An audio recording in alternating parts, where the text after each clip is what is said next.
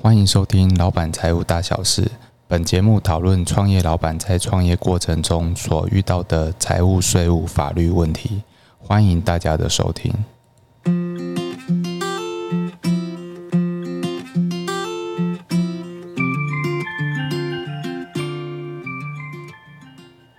Hello，大家好，欢迎收听今天的节目。呃，今天呢，我们来讨论一下遗产税的一些问题。哦，那这是我从一篇文章，好，那呃是一个会计师叫做胡硕军会计师，他呃他写的一篇文章，我觉得蛮好的哈，就是题目是讲说，假设呃三个富爸爸分别留下了一亿元的现金，或是一亿元的股票。和一亿元的房市值的房产，那这三种一样是一样价值的财产呢，在课呃遗产税的课征呢，呃是有什么不一样？哦，那我们大概先简单的做一个简介哈，就是遗产税就是呃其实基本上就是以这个个人死亡日的那一天哈，就你。呃，如果是台湾人的话，他就海内外的所有的资产都是课税的范围，所以呢，就是呃，把所有的财产哈，这个全部纳进来计算价值之后，然后再扣掉免税额或是相关的扣除额，然后再乘以税率哈，那就是我们要缴的遗产税。哦，那今天呢，我们来讨论一下，就是说，假设我们是以一亿元的现金，好，那当然就是在呃现金来讲，就是死亡日当天就是一亿元的呃财产的总额就纳入。哦，那那为什么我们会讲这个这三种等值的哈金额等值的的东西会不太一样呢？哈，假设今天是股票来说。好，我们以上市贵股票啊，它是以收盘价，好收盘价作为这个遗产的课税的依据。哦，那假设你今天是哦，这个是在股票大跌的情况，好，啊，我们今天假设一个呃呃大跌，然后这个股票大跌，就例如说呃台积电好了，好，那台积电假如今天股票大跌，大跌到最低点，好，最低点假如说三百块。好，那我们今天就是以三百块来作为它这个呃课遗产税的依据。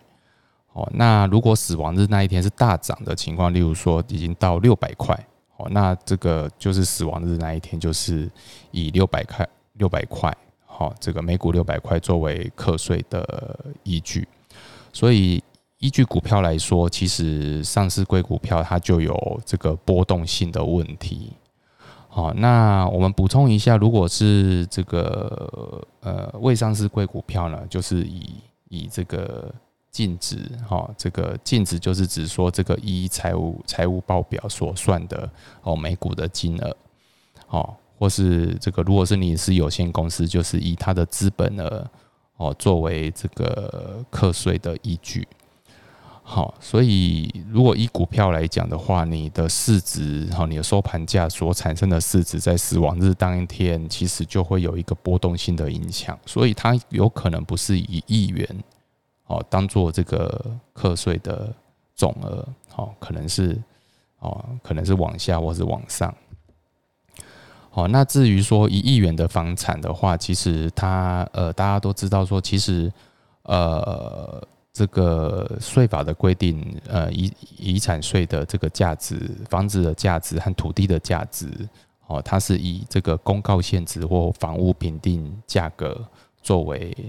这个遗产税的课税的依据。好，那其实一般来讲，这个公告限值和房屋评定价值和实际的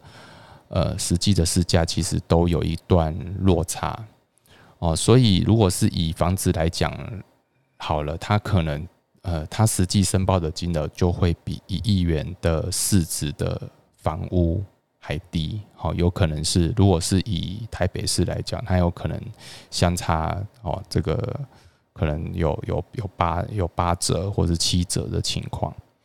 好，所以一三种这三种的标的物，好，来作为遗产税的呃这个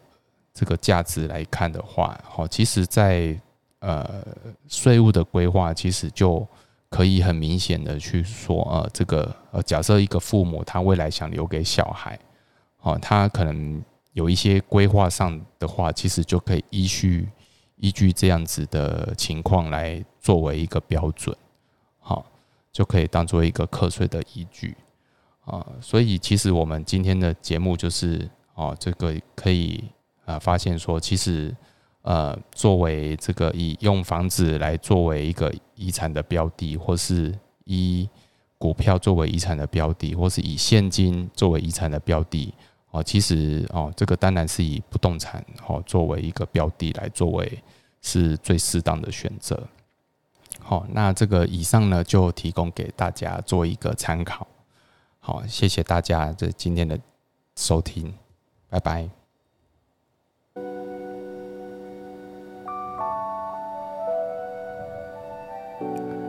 感谢你收听今天的节目，本节目由重实联合会计师事务所赞助播出。